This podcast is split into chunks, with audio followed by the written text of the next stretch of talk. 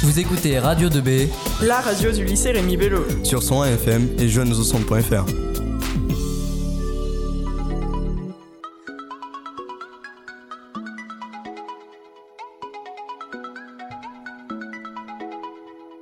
Le quart d'heure culture.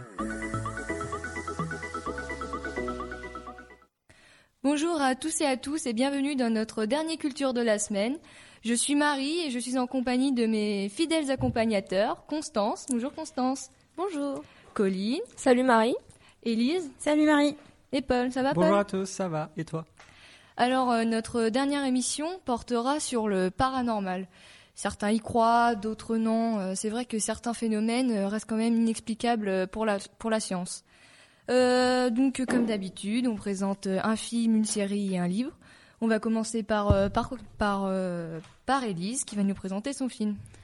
Alors, tout d'abord, si je vous dis un film paranormal, vous pensez directement à quel film? Paranormal Activity. Oui, Paranormal Activity. Et ben c'est pour ça que j'ai choisi de vous présenter un film peu connu face à ces blockbusters de l'horreur.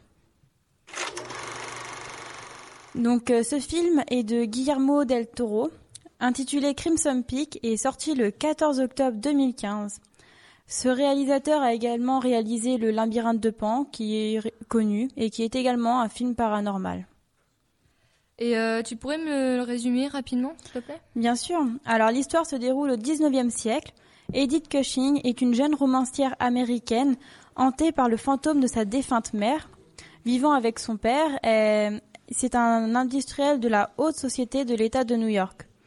Donc elle succombe au charme de Sir Thomas Sharp, un bel inconnu tout juste débarqué d'Angleterre avec sa sœur Lucille. Il est à la recherche de financement pour euh, construire une machine à extraire l'argile du sol. Après la mort tragique de son père, Edith va se réfugier non pas dans les bras de son fiancé qui lui était promis, mais dans ceux du troublant aventurier Thomas. Elle se rend donc dans l'immense manoir gothique au fond de la campagne anglaise, mais dans cette sombre demeure, Edith va très vite avoir des visions horrifiques et fantomatiques. La jeune femme découvre alors un endroit empli de secrets. Est-ce que tu penses que ce film peut se rapporter euh, au trait d'un film policier euh, avec une enquête, par exemple? Oui, on peut l'associer à une- un film policier parce que Edith va essayer de résoudre le mystère du manoir et en parallèle, le jeune médecin qui lui était promis euh, va enquêter sur la mort du père d'Edith. Mais cependant, il faut, il faut savoir aussi que ce film paranormal tient aussi un peu de l'épouvante. Et euh, est-ce que t'as as bien aimé euh, bien aimé regarder ce film? Oui, j'ai aimé ce film. L'histoire est vraiment bien construite et les personnages sont bons. En effet, déjà, il faut savoir que c'est un très gros casting parce que il y a Tom Hiddleston qui joue de Loki dans Aven- Avengers. Il y a aussi Mia Wasikowska qui joue Alice au Pays des dans, celui de Tim Burton. Et euh, Jessica euh, Chastain euh, qui on peut retrouver dans Interstellar ou Seul sur Mars récemment. Donc les costumes aussi de l'époque sont vraiment splendides. On peut les voir dans la première partie du film avec les balles et tout. Les décors sont vraiment très représentatifs de ce qu'ils veulent évoquer. Le petit bémol que j'ai ressenti euh, serait le manque de surprise. Parce que euh, dès l'arrivée de Thomas et sa sœur Lucille dans le film, on voit qu'ils cachent quelque chose euh, qui sont pas vraiment très nettes. Mais cela dit, ça, peut nous rendre curieux de découvrir les mystères par la suite. Et comment se, dénoue l'histoire? Alors tous les mystères sont résolus? Bien Euh, sûr, je ne vais, spoil pas. je vais pas vous le dire. Mais euh, la question que vous devriez plutôt vous poser, c'est euh, va-t-elle réussir à s'en sortir sans, sans vraiment de précision? Après, euh, la seule remarque que je pourrais faire, euh, c'est que j'aurais bien voulu voir un petit peu plus que l'affrontement final qui va se passer. Et euh, pour finir, tu peux nous dire euh, où, où peut-on trouver euh, ce film? Eh bien, comme la plupart, on peut l'acheter dans les grandes surfaces comme la Fnac ou en ligne sur Internet. D'accord, merci beaucoup Élise. Euh, C'est pas un film que, que je regarderai toute seule, mais euh, pourquoi pas en- entre amis. Euh, on va maintenant passer à Polo qui va nous présenter sa série. Alors qu'est-ce que tu as choisi de nous présenter aujourd'hui Polo? Alors Marie, aujourd'hui j'ai décidé de vous présenter une série euh, pour le moins célèbre aux États-Unis, mais pas tellement en France. Euh, je parle d'American Horror Story. Donc c'est une série dramatique, horrifique et fantastique créée en 2011 par Ryan Murphy et Brad Falchuk, à qui on doit également la série Glee et la série Nip Tuck. Donc American Story va compter euh, cinq saisons pour le moment. La dernière est en cours de diffusion aux États-Unis.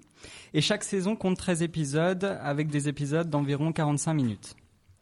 Euh, alors, euh, tu peux nous raconter rapidement l'histoire d'American Horror Story? Alors, ça va être là l'originalité de la série, c'est parce que la série n'a pas une seule histoire pour l'ensemble des saisons, mais ça va être une histoire par saison. Chaque saison va connaître des histoires différentes. Par exemple, la première nommée Murder House va se dérouler dans une maison hantée. La seconde nommée Asylum va se centrer autour euh, d'un asile tenu par l'église. La troisième euh, Coven va se passer dans un couvent. La quatrième Freak Show dans un cirque. Et la cinquième Hôtel va se dérouler comme son nom l'indique dans un hôtel.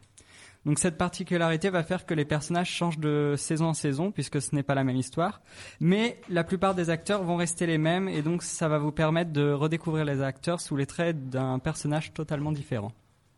Alors vas-y, raconte-nous euh, rapidement la première saison pour donner envie euh, aux, auditeurs de regarder cette série.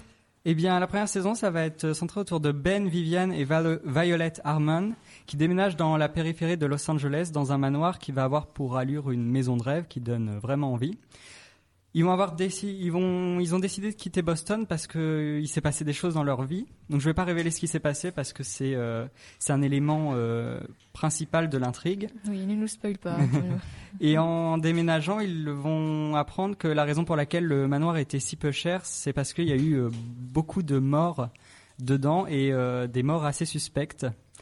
Et en plus, ils vont se rendre compte que les personnes qu'ils rencontrent aux alentours de cette maison euh, sont plus que étranges et les uns et les autres vont cacher de nombreux secrets. Mais c'est le manoir qui va devenir le lieu de tous leurs cauchemars. Alors, euh, t'as vraiment eu peur, toi euh T'es pas genre à avoir peur, Polo. alors, oui, costaud. Hein. alors oui et non, j'ai eu un peu peur, mais pas trop. C'est-à-dire que c'est un des buts principaux de la série, on le sent. Mais je pense pas que ça soit l'aspect le plus marquant de, de la série, même s'il est vrai qu'on peut être surpris. Alors, euh, qu'est-ce qui t'a le plus plu dans, cette série? Je pense que c'est d'avoir vu chaque acteur euh, sous les traits de personnages différents. Il y a une saison où vous pouvez euh, détester un personnage et la saison d'après en aimer un autre, alors qu'ils auront exactement la même tête. Et étant donné que les acteurs sont vraiment doués, les personnages qu'ils ont joués auparavant ne se reflèteront pratiquement pas dans les nouveaux personnages. Le casting va recevoir aussi quelques invités de prestige comme Matt Bomer et Lady Gaga dans la dernière saison. Et enfin, je dirais que l'évolution constante des histoires euh, va être une force pour cette série parce qu'il va pas y avoir de risque que le spectateur euh, se lasse d'une histoire et il n'en a tout juste pas le temps. D'accord. Et où, où est-ce qu'on peut la trouver cette série? Alors elle est diffusée depuis le 5 octobre 2015 sur Énergie 12 et les trois premières saisons sont disponibles en version française ou en version originale sous-titrée français sur la plateforme de streaming légale Netflix. D'accord, merci Polo. C'est vrai que cette, cette série a l'air pas, enfin sympathique. J'irai peut-être la voir euh, quand j'aurai le temps, après mon bac par exemple. euh, on va passer à la dernière présentation de la semaine, le livre que Colline va nous présenter. On t'écoute Colline? Alors aujourd'hui je vais vous présenter le livre Skeleton Creek, qui est en réalité euh, une série de quatre tomes qui a été écrite par euh, Patrick Carman. Et c'est un, c'était une série qui s'adresse plus à des jeunes ados de 12-13 ans. Euh, tu peux nous le résumer brièvement? Alors c'est en fait l'histoire de deux amis, Ryan et Sarah, qui décident d'enquêter sur les mystères de leur ville. Euh, mais après une violente chute, les parents de Ryan euh, lui interdisent de communiquer avec Sarah. Euh, celle-ci continue donc toute seule ses investigations pour percer le mystère de Skeleton Creek, euh, armée d'une caméra, d'une caméra. Et euh, bah, en secret, elle envoie en fait des mails à, Ryan qui contiennent des, vidéos que l'on peut nous aussi consulter en fait. c'est donc bah, au fur et à mesure, il ils découvrent des éléments assez troublants comme le changement du nom de leur ville de Laneford à Skeleton Creek, ou un groupe de personnes qui se réunissent régulièrement, ou bien des symboles ressemblant à des oiseaux qui apparaissent de temps en temps. Et en fait, tous ces éléments sont reliés à une mystérieuse machine qui est la drague. près d'elle, un drame a eu lieu il y a quelques dizaines d'années, mais personne en ville ne veut en parler. Mais c'est quoi le rapport alors avec euh, le paranormal? Parce que ça n'a pas l'air d'être. Euh, bah, en fait, il faut savoir que le livre est entièrement rédigé sous forme d'un journal intime de Ryan. Donc on suit en même temps que lui bah, euh, le, rythme de l'histoire. En fait, on découvre les éléments en même temps que lui, qui sont assez mystérieux. en plus, bah, nous, comme je l'ai dit, on peut consulter sur Internet les vidéos que Sarah a fait durant durant l'histoire et elles sont vraiment réussies et flippantes. Et chaque visionnage nous plonge euh, bah, de plus en plus dans la peur en fait. D'accord, donc euh, tu apparemment tu veux pas trop nous en dire plus sur les éléments mystérieux qui apparaissent, mais ça a l'air d'être euh, d'être assez troublant. Et qu'est-ce que tu peux nous dire de plus sur ce livre pour terminer? Bah quand j'ai vu le livre, je l'ai plus acheté pour le concept, donc vidéo et lecture, plutôt que pour l'intrigue. Euh, les vidéos de la jeune adolescente euh, complètent réellement l'histoire, mais sans faire de doublons, donc on n'a pas l'impression de vivre deux fois la même chose en fait. Et euh, les vidéos, enfin, c'est quoi l'intérêt des vidéos? Le livre ne suffit pas pour, pour avoir peur? Bah, je trouve que ce concept vidéo-livre est assez intéressant car cela, ça donne une autre dimension en fait au livre. Et les vidéos ne sont pas indispensables à la compréhension de l'histoire, vu que Ryan résume en fait chaque vidéo après son visionnage, excepté la dernière euh, vidéo. D'accord. Et euh, pour finir, est-ce que tu peux nous dire euh, où est-ce qu'on peut le trouver? Le livre peut être disponible dans les librairies, grandes surfaces, sur Internet, dans l'édition Bayard Jeunesse. D'accord, merci beaucoup Colline. C'est vrai que ce concept est, assez original, mais bon, je sais pas si tu l'as lu. tu as vraiment eu peur toi Tu l'as lu d'une bah, traite? oui, je l'ai lu euh, en deux après-midi, mais euh, il est pas épais. Hein. Enfin, c'est pour les jeunes ados, quoi. Ça peut faire peur pour les 12-13 ans. D'accord, c'est pas violent, quoi. Bah, ça m'a pas fait, ça, m'a fait un peu peur, mais pas, pas aussi flippant que des films, par exemple. D'accord. Bon, bah, on va passer à notre tour de table traditionnel. Vous allez me dire si vous y croyez ou pas. On va voir ça tout de suite. Donc euh, pour ma part, je ne crois pas vraiment à tout ce qui est paranormal, même si j'y reste ouverte. Parce que je pars du principe qu'il faut voir euh, pour croire. Et donc n'ayant jamais vu de mes propres yeux euh, quelque chose qui sort de l'inexplicable, je suis sceptique. Cependant, j'ai déjà entendu plusieurs témoignages de choses inexplicables, des chaises qui tremblent ou, d'autres. Donc je suis sceptique. Non, mais j'attends. Après, euh, je trouve que les œuvres paranormales sont souvent traites à l'épouvante, surtout pour les films d'ailleurs. Euh, et puis euh, après, quand on voit plusieurs œuvres paranormales, on voit surtout des similarités entre elles. Je vois les films, bah, c'est dommage qu'on connaisse que les gros blockbusters alors que il y a plein d'autres films paranormaux qui existent et qui, sont différents. Bah moi, euh, je vais je vais rejoindre le point de vue d'Élise en fait. C'est-à-dire, je vais être là, faut, faudrait que je le vois pour y croire. Mais d'un autre côté, je me dis qu'il y a certaines choses qui sont assez, qui peuvent être troublantes parce qu'il y a des choses qui sont inexplicables et je me dis il y a peut-être euh, des forces, pas forcément des esprits, mais des forces qui jouent leur rôle euh, là-dedans.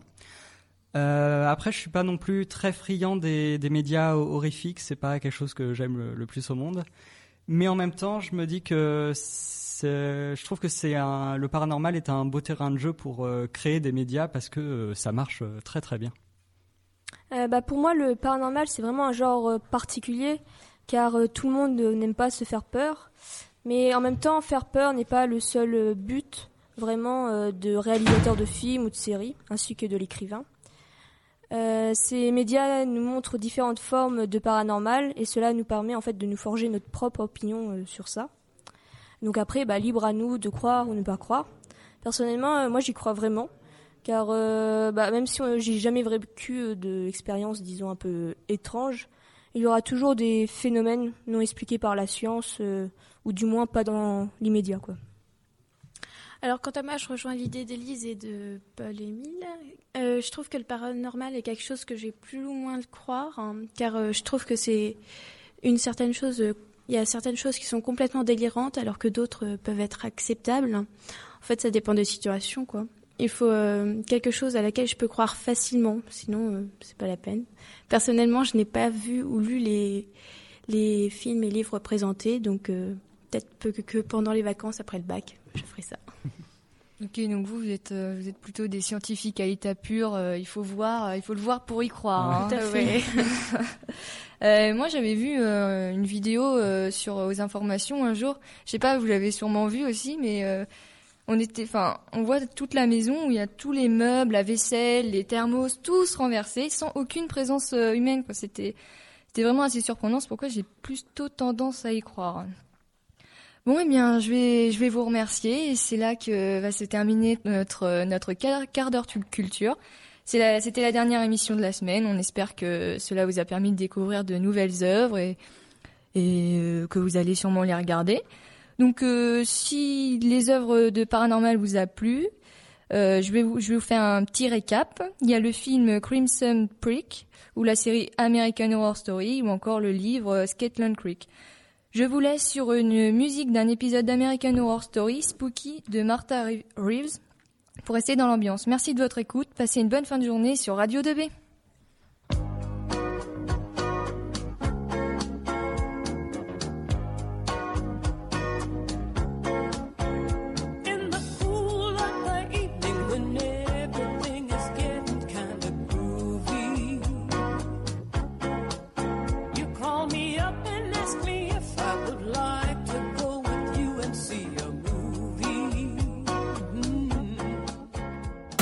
Lycée Rémi Bello en direct Jusqu'au 22 janvier sur son AFM et jeunesaucentre.fr.